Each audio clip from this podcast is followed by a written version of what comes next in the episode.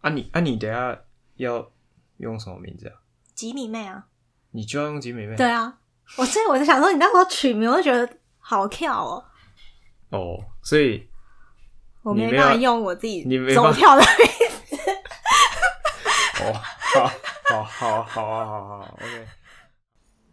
你现在收听的是《高校化学史》。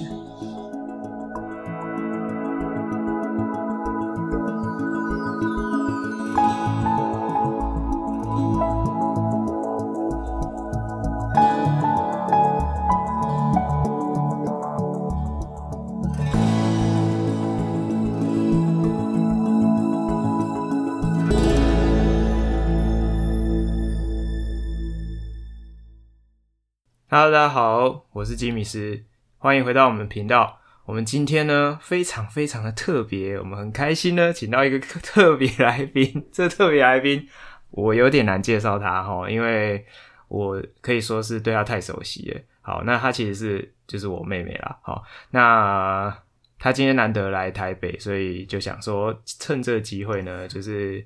有这个难得的机缘，可以跟大家稍微在空中相会聊聊天。那我们就先请吉米妹自我介绍一下。 Hello，大家好，我是吉米妹。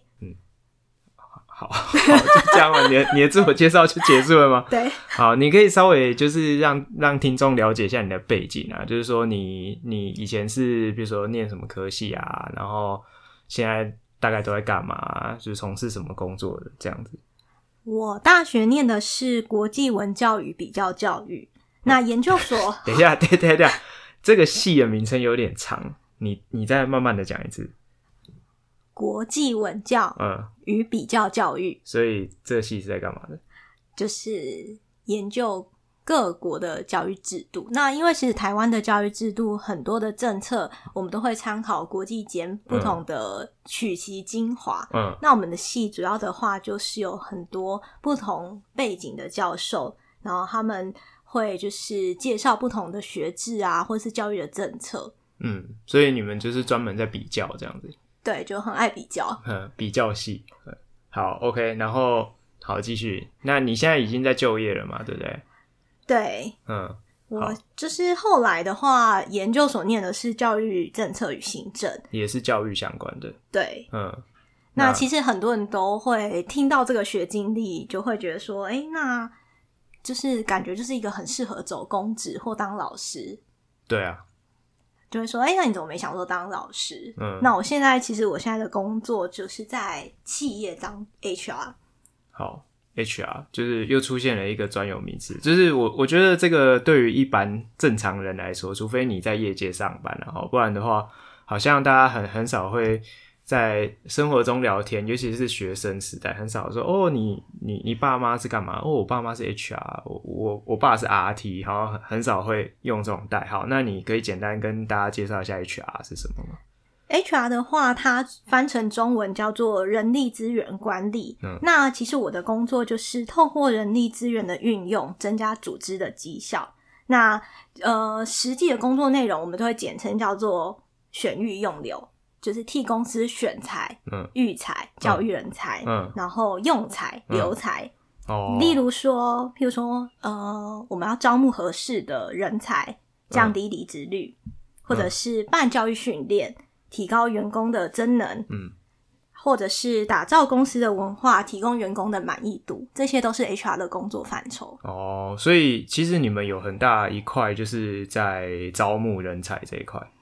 对，它是一个蛮重要的一环。然后也要做一些教育训练。那一般我觉得一般大家社会大众会有一点疑惑说，如果假设我今天我去上班，我我好不容易求得一个职缺，然后我去上班了，我还要上课吗？这个就是回归到嗯很多人会说的学用落差。嗯那你学校学的，可能其跟企业在实际执行的之间会有一个落差。嗯可能学学校学的更多是理论，嗯可是应用在企业界，我们要应用在实物面上面，要怎么应用，或者是它是一个更商业化的做法。呃嗯嗯，了嗯解。所以，所以意思是说，譬如说我今天在学校，我不管我什么科系好，假设我今天我是一个软体工程师好了，我可能在学校学怎么写软体或什么，可是我进到这个公司，我还是必须要去学公司的那一套。对，所以就是公司还是会对我有一些课程这样子。对，那基本上，呃，像我之前待的是纯软的行业，嗯那呃，工程师进来虽然说他是资工系毕业的，嗯嗯嗯但进来的话还是会花试用期的期间嗯嗯修正他写程式的习惯。哦，然后或者是呃增加一些，譬如说公司它主要的业务是什么？譬如说我们是做资讯安全的，嗯，那关于治安领域方面的一些呃专业的知识，譬如说嗯像密码学，嗯，然后或者是呃保密啊，或者是资料的传输等等的，那都是进来之后我们要做的教育训练。嗯，所以所以如果假设今天有一个学生好了，他觉得说，哎、我以后反正我就找到一间公司，我去上班，我就可以永远脱离读书跟考试。其实这个观念就是错的。。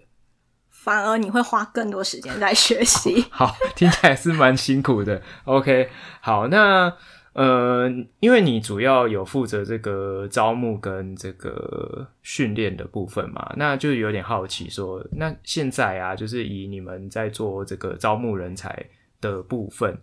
那以大学新鲜人，或者是说以这个研究所毕业的人来说，如果进到像你主要是待在科技业嘛，那哪些工作的类型，或是它的薪水的行情，大概是落在什么范围？可以简单的稍微说一下吗？其实现在的话，嗯业界统称为嗯大人之时代，意思是说现在的就业市场是很混乱的，然嗯后包含就是半导体它不断的扩张，那影响到其他产业。嗯那通常大家都会说外商吸半导体，半导体吸传产，传产吸服务业。嗯，那加上现在服务业其实有很多自媒体的兴起，所以现在就业市场是很混乱的。嗯然后变成是说，其实不同量级的公司很难放在一起比较，因此就是很难给出一个新鲜人的起薪会落在哪边的起点，因为你进到不同的产业或者是不同规模的公司，它本来给出来的起薪就会有落差。嗯但可以跟大家分享的是。呃，以应征研发工程师的新鲜人来说，嗯嗯你的学校、你的学硕士的嗯等级、是会影响你的核心，没错。哦，所以学校不同会对你的薪水是真的会有差。对， 好，所以所以那那我这样简单，我们我们单刀直入，简单问一下，如果假设你是一个好研发工程师，通常都是研究所毕业嘛，对不对？通常啦，也会有学士级的，好，那我们先从、呃学士来说好了。如果假设今天是私立大学，还不错，私立头的学士毕业，如果是做研发工程师，那起薪会有四万块吗？会有四万块。那会大约是多少？呃，就是普遍来讲，我们先不要比那个很厉害的公司，这样通常的话，呃，大概会落在就是四万到五万之间。嗯。但是其实以月全薪来考量，就是薪水的话，其实没有什么意义，因为以科技业来说，它会有很多奖金制度的设计，嗯包含你的月全薪，然后加上呃绩效奖金、公司的分红，嗯，等等，它会叠加上上去，所以到时候其实人资跟你谈的时候，他除了给你一个月全薪做一个参考积蓄之外，嗯，他还会给你一个年月薪对，通常我们很常讲，比如说，哦，我们公司就是保十四或保十六，嗯嗯嗯只是让你可以预估说，你预计你一年可以赚多少钱。嗯嗯嗯嗯嗯，好。不过不过我们还是简单先先换算成月全薪啊，因为我觉得呃，以我们的听众年龄层可能比较比较没有去接触到讨论年薪跟那些奖金制度的部分这样子。嗯嗯嗯对，所以你刚刚有提到说，就是如果是私立头的呃 RT，如果是大学毕业的，那他可能是落在四到五万左右。那如果今天是那种所谓的顶大呢，比如说台青教程之类的，呃，以年轻人起薪，我觉得大概起薪会落在五千五到七千左右，你说会高五到七千就是他们之间的差距五到七千，哦，所以光学校一个月就有有可能会差到五到七千。差不多，但是其实呃，薪资的集聚这些算是每一个行，只是每一间企业它的秘密，秘密，嗯嗯因为除非譬如说我是做招募的，嗯嗯但我主要业务不是核心，那嗯其实我是没有权限可以去查询嗯，大家的薪水或是是核心的积聚。嗯，对嗯，了解。好，那刚刚讲的是这种就是比较偏理主工作嘛，软体工程师或者是研发工程师。那呃，在科技业，像你就是念文组的、啊，就是这种这种文组的职缺，大概都是哪些类型的工作？其实，嗯，譬如说一般来说，行政、嗯 HR 嗯或是财会嗯，等等，财行财销会是财务会计，对，嗯嗯然后或是行销，我觉得看不同的产业，因为像很科技业的话，有一些嗯公司如果规模够大，它甚至 PM 也可以用跨领域，像文组的，它只要做专案管理就好了。嗯可是如果是规模或者是它特别比较属性比较特别的，嗯它需要有这个领域的专业知识，那它在可能连 PM 的职缺，它都会要求是相关背景出身。嗯，了解。嗯，嗯，那如果是以文组的人来说，他会跟理组的人的薪资会有很大的落差吗？新鲜人嘛，对啊，我们就先不讨论老人。如果那个公司通常嗯研发是为主力的话，嗯研发的薪水还是会高于一般的行政职，而嗯且在上升的空间的话，核呃研发还是属于比较核心的，嗯所以它相对来说它的级数叠加上去，薪水还是比较具有竞争优势的。哦，是哦，好，那再来就是因为你刚刚有提到说，现在是一个就是呃，这个这个大的时代是有很多不同的产业就会互相去挖角不同的人才。那在这个比较可以讲说比较多元的这种时代背景之下，因为以前都会有一个传说，就说啊，理组的好像未来毕业比较有出路啊，文组就准备饿死这样，就是这件事情是成立的吗？还是以你的观察，其实不是这样子？嗯，应该是说公司开出来职缺，那主要是看两个层面，第一个嗯是专业能力，是，那你的专业能力是不是匹配我们开出来的职能？嗯嗯第二个的话，它就是综合能力，嗯比如说你具不具备这样子呃分析啊、逻辑等等的能力。但是现在我觉得跳脱很多传统既有职缺，比如说像固定什么研发工程师，但我们还有很多像什么 UI、U 叉这些，哦，what？就是譬如呃，它是也算是城城市设计师的一环，不过它譬如说它着重使用者的体验、使用者的感受，嗯所以他可能会有很多设计相关的，嗯，科系的学生会跨到这个领域来说，哦他会让就是，譬如说大家为什么喜欢用苹果手机，因为他觉得它的使用界面很直觉。嗯，那这个直觉就是靠 UI 跟 U 叉的工程师，他去，譬如说他去做加强，嗯让这个产品更贴近使用者的需求。嗯，所以所以这个时代其实很多跨领域合作的部分，没错，对，所以如果假设你今天在求学阶段也有自己尝试做跨领域的知识的真人，其实对于未来求职的竞争力也会有很大的帮助，是这样吗？对，哦，那呃，这这讲到这里，我就有点好奇啊，因为你也是有在做招募的工作，那你在做招募的时候，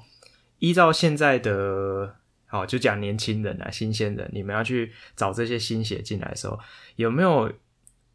就是你你有什么感觉吗？就是譬如说像。我我们在学校里面上班，我们就觉得说啊，现在学生就是可能没有像以前的学生这么有企图心啊，责任感可能好像，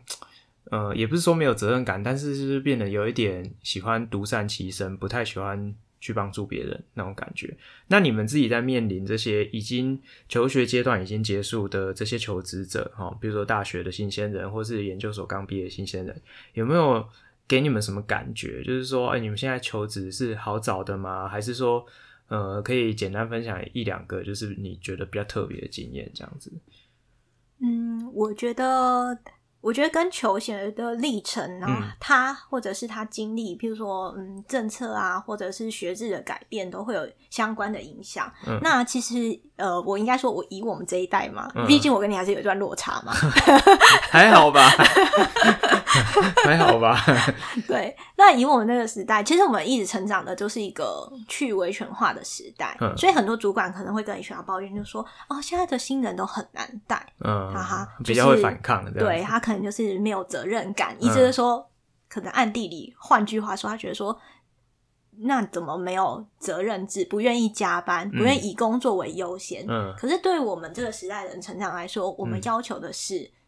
我们的给付跟代价我们要对等。嗯哼，那是如果你要求我加班，你就要付加班费。对就是我们不是不愿意加班，嗯但是我们希望说我们的付出是有所代价的。嗯或者是我们在相处的过程中，我们会觉得同事嗯或者是主管、组长等等的，他就是我们的同事，嗯嗯，我不会觉得说，啊长辈什么之对类的，嗯，嗯所以我们可能在文化上面来说，可能公司会至更至于，譬如说扁平化，嗯或者是去阶级化啊等等。有些公司它可能在公司里，它就会以英文相称，嗯就是避免掉我需要跟你说，哦，总经理好，嗯或是董事长好，嗯，嗯那我们就会用英文相称，比较不会有距离感。嗯，就是以以英文名字直接这样子，对哦没就是错比如说麦克还是什么之类的对。好哦，了解。好，那那你们在做招募的时候，就是呃，有有没有遇过那种？我我觉得大家可能比较有兴趣的时候，有没有遇过那种很雷的，或者是你们觉得说啊很荒谬，这这样你也敢来应征？这样有有类似这样的经验吗？嗯，因为 HR 它除了校园征才或者是我们校园博览说明会后，很大一部分我们招募是依靠人力的平台，比如像一零四嗯嗯等等，然后就是大家会投履历或者是我们去捞取履历。嗯嗯那我就是强烈就是建议大家一定要写自传。嗯那照片的话，虽然没有一定要形象照、嗯学士照或证件照，不过建议照片不要选年代很久嗯远，仰角的角度小于三十度，或者是背景不要太花，就是有些人会添加花边或星星。有人求花花职草草真的会这样放啊？你可以上一 零四，然后真的假的？然后也不要选有一群人合照，因为这样我会不太知道到底是谁要来哦，面试。学生很喜欢这样啊，在照片里面放一个红圈之后，这是我这样、啊、，HR 翻白眼。 好哦，好，那呃，你刚刚有提到说一定要写自传，那像我我就很好奇说，那那种什么一零四那种自动产生的那种自传是好的自传吗？你们会认真看吗？一零四产生自传，但是它也要你填写啊，它会有一些既定的格式，要求你要写什么东西。嗯那里头关于你自己的资料，就是是要你自己本人去写的。所以所以呃，因为我我。问到这我就有点好奇，因为我们每年都会指导高三的要去写那个有点像备审资料嘛，虽然现在不用写，现在叫做历程档案。反正总而言之，就是里面一定会有一块是要写自传。那学生就会，呃，我觉得有时候他们也是求好心切，就是他们会故意写的很想要凸显他们的一些什么特点，然后有时候反而就是我们自己看了会觉得说，呃，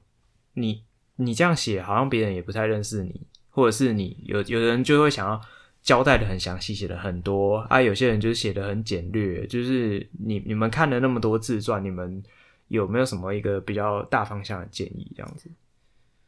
以 HR 来说，我们看一份履历，嗯大概花一分钟的时间。所以你们也不会看很细这样子，会建议说，因为可能大家投职缺，可嗯能同时对多个职缺有兴趣，嗯那建议就是说，你在投每一份职缺的时候，你可能会要稍微修改一下嗯更符合那个职缺的要求，因此嗯就是职缺的相关性高的经历要写，然后尽量以量化的数据，嗯让人家可以一眼的看出说，那你在这个经历对你来说有什么帮助，或是这个贡献度是多少，效益是什么。所以就是尽量是一目了然，然后能够清楚表达，然后数据可以当做一个佐证资料，就类似像这样，，对，没错，不用写的太文字优美什么之类的，对，就是如果是心得啊或什么的，或是你自己抒发的感受那种，可能就是大家会有点抓不到你的重点。嗯，了解了解。OK，好，我觉得我觉得这一点真是蛮重要的啦。好，那就是你们也需要帮求职者面试吧？没错， 那那有没有什么面试的经验可以跟大家分享一下？就是除了刚才讲的履历自传，然后另外一个就是在面试，因为 HR 发 offer 给你的时候，它会上面会续集公司的地址、面试的时间，那就是强烈建议大家要提早一点抵达，嗯因为有时候遇到有有面试者，他可能会可能过了面试的时间，嗯，那你联络他跟你讲说不好意思，我迷路了，那我们就会觉得说，哎、你怎么没有事前做功课？那也算是你的一环，因为如果你只将来进入到公司要到客户端，嗯，那你会跟客户说：“不好意思，我还在找方向在哪里。嗯嗯嗯嗯嗯，对所以所以就是还是真的蛮多人会会迟到或是迷路，像这样子，对，那对于不管是 HR 或是用人主管来说，会觉得你这个人好像事前的充就是没有做做好准备，所以如果发生这件事情，其实录取机会就很低。就除非他后面有一个让我们很值得用他的理由。好，所以所以呃，凡事就是要提早做准备啦，就是你不要说啊，我今天约十点面面试，然后我就抓我十点刚好到这样子，最好是可以提早一点，先呃把那个路线先摸清楚这样子。OK，好，那面试的这个过程中有有没有什么重点的之类的？嗯，第二个我觉得要提的就是，通常也会要求求职者要带一些基本的资料过来。那建议说，你带来的资料你是要准备完备的，就不要东漏西漏。那有时候如果，这是我觉得只是一个小动作，他就是会拿一个有夹出来，然后按照我们要求的资料放好顺序，嗯然后在 HR 做比如审核的时候，我们就会一二三四五很清楚地知道，就会觉得说是一个有准备、很细心的人。嗯，那第三个想要跟大家分享的就是，你要了解你要面试的职缺跟公司。嗯通常我们会问一下说，哎、那你想要面试的这职缺，你觉得他需要怎么样的能力，嗯或是那你了解我们公司在做什么吗？嗯，那我觉得如果有诚意想要进入这间公司，就你还是要稍微先上网了解一下。嗯，所以所以真的会有人来，然后就是一问三不知这样吗？有些时候这种情况也有，但有时候我觉得不是怪求职者，有时候是可能公司对外的嗯资讯职缺，他招募的 title 或内容会让求职者误会。呃，好，那如果是遇到像这种状况，你你们会怎么判断？就是如果说你们本来呃公告的资讯本来就不是很清楚，或者是会让求职者会产生一些误会或误解，那他今天来的时候，他你们问的问题跟他的回答跟你们想的不一样的时候，你们要怎么去判断？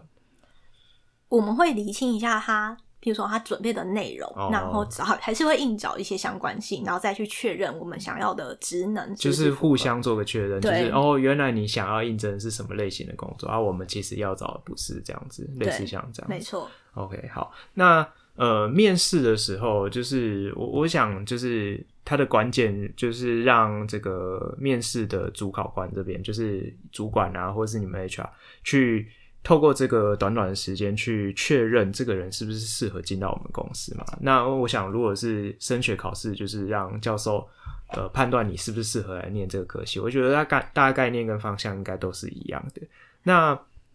呃，其实我我我知道你以前也是还蛮常有面试的经验，然后你现在又担任这 HR 工作，有没有什么小技巧可以跟大家讲一下？你要怎么样在那个短短时间之内，就是去把你自己呈现的好一点，这样？嗯，我觉得面试前嗯还是要做一些功课，比如嗯说网络上很常会有人分享面试常问集，嗯，就上网事先看一下，然后想一下说，如果是我准备这些题目，要大怎么概回答对嗯会怎么回答？嗯那再就是有点像考古题。嗯那第二个的话，通常面试不外乎就是考验你冰山上，就是譬如说你知识、专业技能、特嗯定领域的专业知识，或是你具体完成工作的能力。嗯那或者是会检视你冰山下，比如说价值观啊、个性、动机、驱力，就不外乎是想借由面试检核这两个部分。嗯那我觉得蛮建议大家的话，就是在沟通表达的时候，嗯可以用一些架构化的回答，嗯譬如说有一些像 car，就是譬如说 condition 情境，这嗯些、这个你想描述这个你遇到的困难，它情境是怎么样，嗯然后 action 就是你采取了什么行动，嗯然后 result 就是产生了什么结果或效益，然嗯后这样子对方就还蛮清楚可以理解说你在阐述这个问题的逻辑是什么。嗯嗯嗯，了解。好，OK，好，那再来就是呃，因为刚刚有讲到说这个，你你以前也是有很多这个面试的经验，因为其实你在升学的过程中，就是我们就是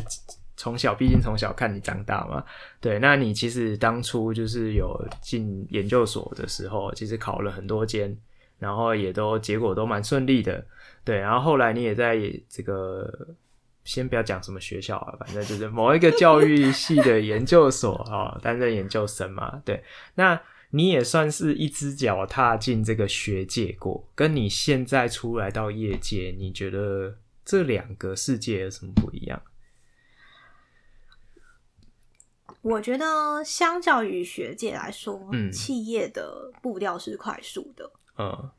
就是它会有很多，譬如说它定定我们产品要发布的时间，嗯然后或者是我们预计今年要赚多少钱嗯等等，嗯那大家会朝这个目标去迈进，那不会因为你任何当中发生的事情嗯停下你的脚步，嗯你就要想办法去解决这些事情，嗯，那学界就会停下脚步吗？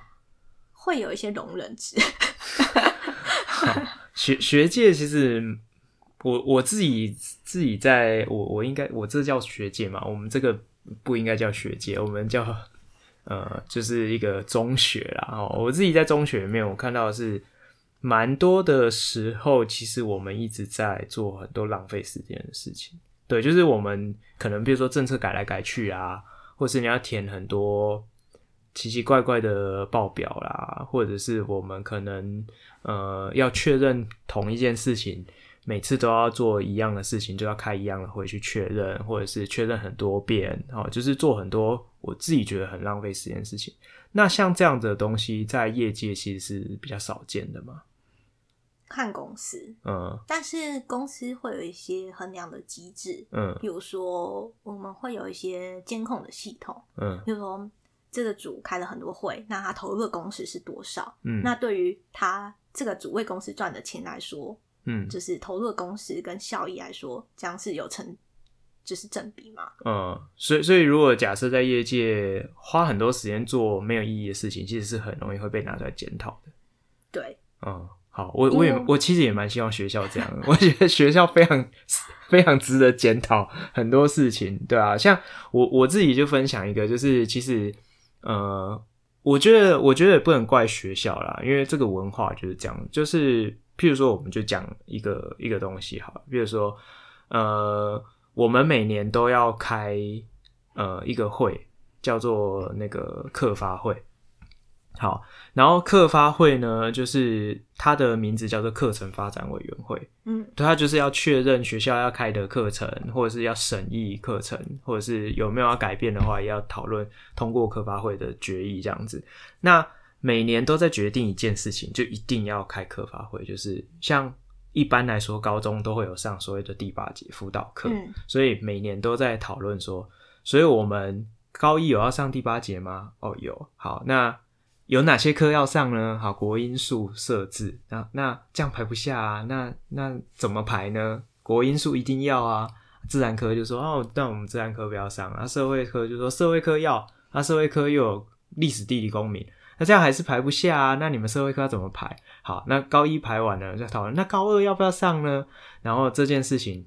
到了明年又要再讨论一次，再到了明年又要再讨论一次，我们就是每年一直在讨论一样的事情，然后暑辅要不要开，韩服要不要开，其实也是一样，就是它变得说没有什么系统性，呃、没有什么哦，我们就直接寻往例啊，做一个简单的检核，大家同意这样就就照做。我觉得这样会比较省时间，可是就是这这个东西就是每年都要放到会议上面去做讨论。其实我自己的感觉，我就觉得说，课程发展委员会就它的名字来说，它应该是要去讨论一些课程本质的东西，比如说啊、呃今天啊、假设我们自然科开了哪些课，它效益好不好？它有没有什么进步的空间，或者是国文科开的什么课，有没有什么遇到什么困难？我觉得课发会应该是要去花时间去讨论，或是解决一些更根本的问题。怎么会是每次都花时间去讨论那种？就是我觉得根本不需要把大家集中在那边一起开会讨论的事情。就是我觉得学校还蛮常发生这种状况的。对，那就是业界可能就是生态就是不太一样嘛，对不对？嗯，就是我们会有一些部门跟层级的分明，就是哪些业务其实那个部门决定就好，嗯就是也不用召集大家都来开会，嗯因为那等于是全公司我们都要投入那么多的工时来开一个会，嗯然后大家开始大乱斗，嗯没有什么意义。对然后第二个就是。就是那个会有需要辩证吗？嗯或者是其实很长，我们就用一些工具，比如说投票系统，那大家上去投一投就好了。嗯，就是要让它有效率，效率要极大化这样子。就是有一些工具明明就可以替代嗯，大家到场这件事情，是是是，就是嗯，会有更有效率的方式。对啦。不过我想就是这可能就是业界文化跟就是呃公务部门不太一样的地方啦，因为毕竟嗯公务部门还是。小心谨慎，避免犯错为主，所以我嗯们必须要留下很多的所谓的佐证资料，告诉所有来集合的长官们说啊，我们都有按照程序在做事。我就我想，他毕竟还是有他不一样的，嗯呃，就是重视的点在这样子。OK，好，那但我也想说一下，嗯是就是 公司其实也会有一些要符合外籍，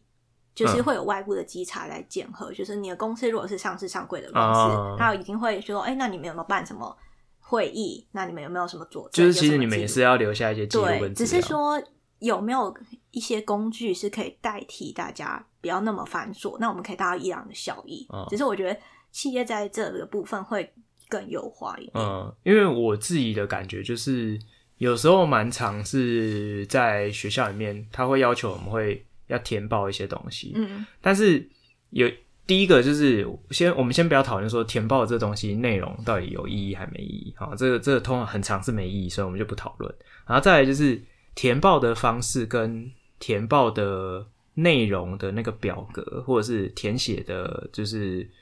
到底有谁要去做这件事情，就是我觉得这个。里面有非常多值得讨论，然后有时候我觉得在学校里面这个部分非常的没有弹性，就是有时候是上面的长官交代下来说，啊，学校你们学校都要去填这个东西。嗯那好，那就大家就要去填。我我举一个例子，就是最近呢，因为这个十二年国教上路，然后有很多的这个什么选修课程啊，或者是什么就是相关的配套的政策，然后教育局就就要求全校的老师都要去填一个就是相关的问卷。我自己是还没填，但是根据我同事的说法，它会有第一部分、第二部分、第三部分、第四部分，一直到不知道是六还是七还是八，然后平均填完，一个人至少要花半个小时到一个小时才能填得完那一份问卷。然后其实办公室老师都普遍就是反映说，这个问卷根本就是逼我乱填。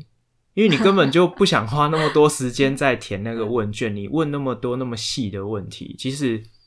有时候我们填的时候就会填到很烦。然后你你问我说，呃，是优还是劣，然后分五个等地，我们就全部我们看都不看，就直接按第四个或是第五个，我们就嗯全部都这样按。所以有时候我觉得说，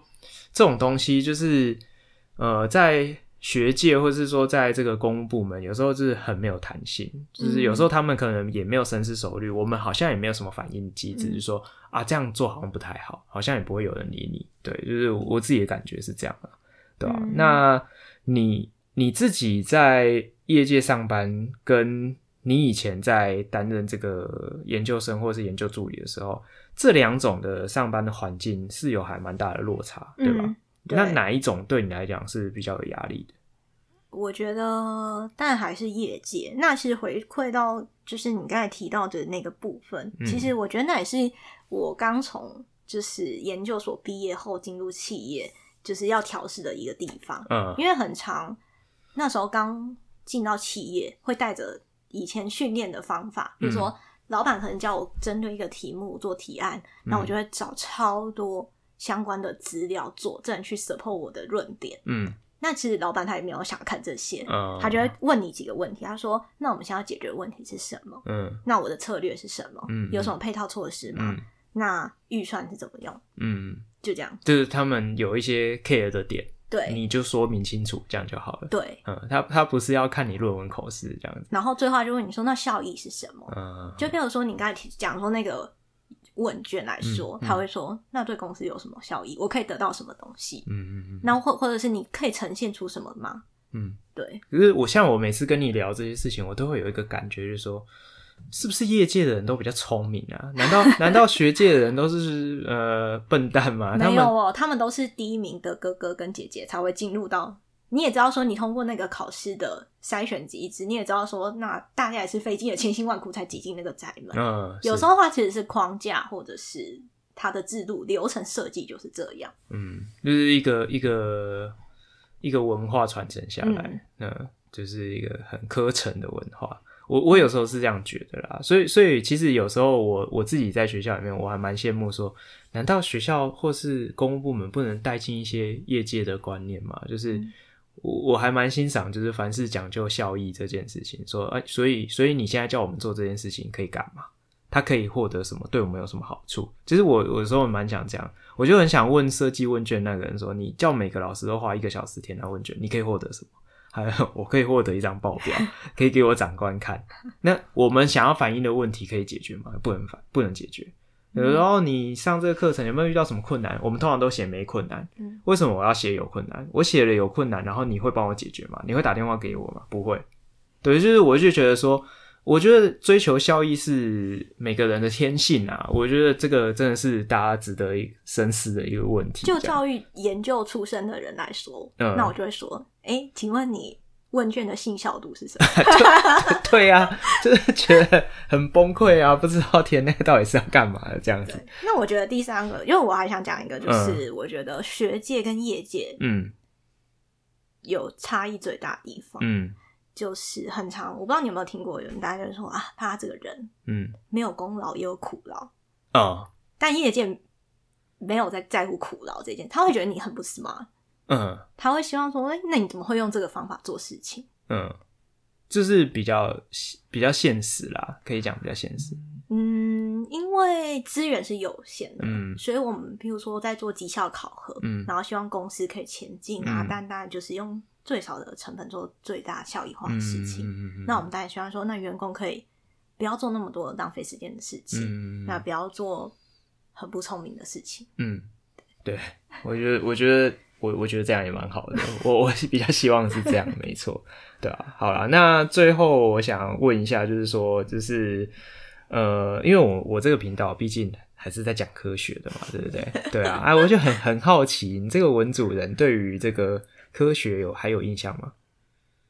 其实我我是高二的时候才分组，我知道啊，嗯，啊，不然呢？大家都大家都是好吗？ 就是我是一个兴趣跟成绩分布很明确的人，所以我一开始本来就是一开始就决定我念社会组。所以你是高一或国中就受到什么挫折吗？哎、其实我国中各方面都还不错、啊。哎、我我发现就是普遍来说啦，我觉得外国人他们是呃，不能说外国人，就是应该说欧美人士，他们比较比较倾向是我喜欢什么我去做什么。然后我觉得亚洲人或者是东亚的人，我们比较倾向是我不喜欢做什么，所以我去做什么。对，就是 你懂那感觉吗？我就譬如说，我举例，譬如说，我觉得很多，譬如说，假设某一个美国人，他说：“哦，我我喜欢念自然科学，所以我去选理组啊。我喜欢念化学，我说，所以我去考化学系。”我觉得外国人比较常这样子，我觉得台湾人是这样：哦，我数学不好，所以我去念社会组。就是哦，因为我物理不好，我我什么不好，好，所以我只能去念，比如说生物科技，或是去念化学系嗯啊、有点像那种感觉。啊，你自己呢？你自己以前的成长过程，我你是为了逃避而去念吗？还是你是因为喜欢？我觉得喜欢成分偏多，嗯因为那时候其实高一的时候，我生物跟地科都还不错，但是我对物理真的没有什么兴趣，嗯然后数学也没有，嗯对啊。可是我有硬念，说不定你还是可以混一下这样子，嗯，就是可能是吗？可是可是可是根据家里长辈的说法。 他说：“你每次段考数学考完都一直以泪洗面，以泪洗面。就是成绩就是比较出来的嘛。啊、是是是是是，好，那那你你对于理科或者是譬如说以化学来讲，你现在仅存的一些印象有哪些？哎、你之前频道我都有收听，嗯真你的讲的假的那些我都还记得，真的假的？那个很难呢，欸有但是那蛮些难。观念啊，嗯，对啊，我觉得我都现在连理理理组的学生都记不起来了。 我不知道，我不知道他们在干嘛。我记得，因为我现在在电子业，嗯，那我们有一些比较基础的题目，当然会问什么欧姆定律啊，嗯或什么的。嗯然后我就觉得，天啊，这也太简单了，不是我国中学过的东西。啊，所以所以呃，哎、那还蛮有趣的，因为老师啊，在学校里面常常老生常谈，就说。哎、同学，你们要认真上课啊！你不要觉得说这些东西你以后用不到，你以后就是会用到。然后同学就觉得说，怎么可能屁啦、这样子，对啊。所以你的人生历练真的有这种感觉吗？就是以前学觉得好像不会用到，但是在某一年、某一月、某一天，突然觉得哎、诶突然会用到哎、诶这样子。嗯人生就是会有这个轮回，有这个卡玛在。我记得，虽然我我可能要讲这个故事跟理科没有什么关系，嗯嗯就是我以前念的是国际文教与比较教育，嗯那我们就要学很多各国的教育制度啊，嗯嗯或者是它一些特点。嗯，那我记得那时候我们就想说，我学这英国文化与教育，那跟我未来有什么关系？嗯我又不会去英国念书，我不会发展。但是我们就是申论题或者每次考试，嗯我们都要对学制做一些了解，嗯然后干嘛干嘛。然后我大三的时候不是出国念书嘛，嗯然后那时候刚好有一个专题嗯就是要做法国跟英国的学制比较，哦我那时候就是鹤立 鸡群，因为法国的学生可能对于英国的学制他可能也不太了解，嗯或者是国际的教育评鉴等等的。嗯那那些刚好就是我的专长，啊，对我就觉得说，你以前觉得我可能一辈子都不会用到的东西，那时候突然就派上用场了。是，对，其实其实还我觉得人生中，只要你活得够久了，总是会发现到说会有意外的收获，对啊，所以其实真的是蛮鼓励大家，就是只要是你有机会学习，就要有有一些热情在这样子，对啊。那其实我们时间也差不多了啊、那节目的尾声，就是因为我们的听众主要分布还是以国高中生，甚至是、嗯呃，其实没有国高中生，主要是大学生。呃，那你对他们有没有什么建议，或者是说忠告？我觉得第一个是企业最终看的是专业能力，嗯，所以专业的能力培养还是很重要。嗯那作为大学生，可能之后不管你进入研究所，或是你就直接工作了，嗯那大部分的公司还是会要求你提供成绩单，嗯所以他还是要顾好你的 GPA，、嗯，不然可能主管看到就说哦这个学生好像都没有在念书，或者是你的成绩没办法反映你的学习能力，嗯所以呃，就是专业能力或者是你的成绩这个部分的话，还是大家可能还是要在意一下。啊嗯，然后第二个的话，学习这件事情不会在你毕业之后就停止。嗯你进入业界之后，你还是会花很多时间在学习。嗯比如说，呃，我之前在纯软的工作，嗯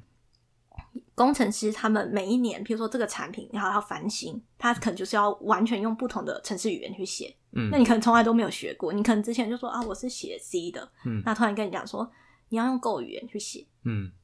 你就要从头开始学 Go 语言。嗯或者是原本这个架构可能现在不是主流了，嗯所以流通性很差，或是没什么人在讨论，所以之后的元件、嗯应用层面就不会很广泛，嗯那它也会翻新。嗯所以学习这件事情是是你到毕业之后还是会一直继续的。哦那就 HR 来说，每年法规都在修，嗯那我们也要与时俱进的跟上最新修订的法规。嗯然后第三个的话，我觉得课外活动经验的累积也很重要。嗯就是 EQ 其实是一个你在职场能不能过得顺风顺水的一个很重要的关键，嗯所以它也就是直接相关的，就是大家就是除了认真念书，也要认真玩，因为可能工作之后你会发现说你每一年都过得很快，嗯因为你大部分时间就是在工作跟睡觉，嗯所以趁大家大学的时候可以尽量玩，可以掌握自己自由的时间的话，就是尽量的好好的发挥利用，嗯就不要让自己的时间就虚度掉了。嗯，对啊，这就是我可能给大家的一些建议，还有过来人的经验分享。嗯，好好，今天非常谢谢吉米妹来陪大家聊了将近一个小时的时间。那今天的内容主要都是跟这个学习跟求职比较相关啊，就是呃，我知道我们的听众很多的这个大学生，就是希望对大家有一些帮助。嗯 OK，好，那就是喜欢我们的频道，记得要订阅，然后可以分享给你觉得重要的人，这样子。OK，好如，果想听业界八卦，可以再发我吧。 OK，通告好，那、呃我我这边先预告一下，如果假设呢，就是你们有在我的这个 IG 上面有留言超过十则，我就在上面贴一张吉米妹的照片。好好，OK，好啦，那就今天节目到这边，好，大家拜拜，拜拜。拜拜。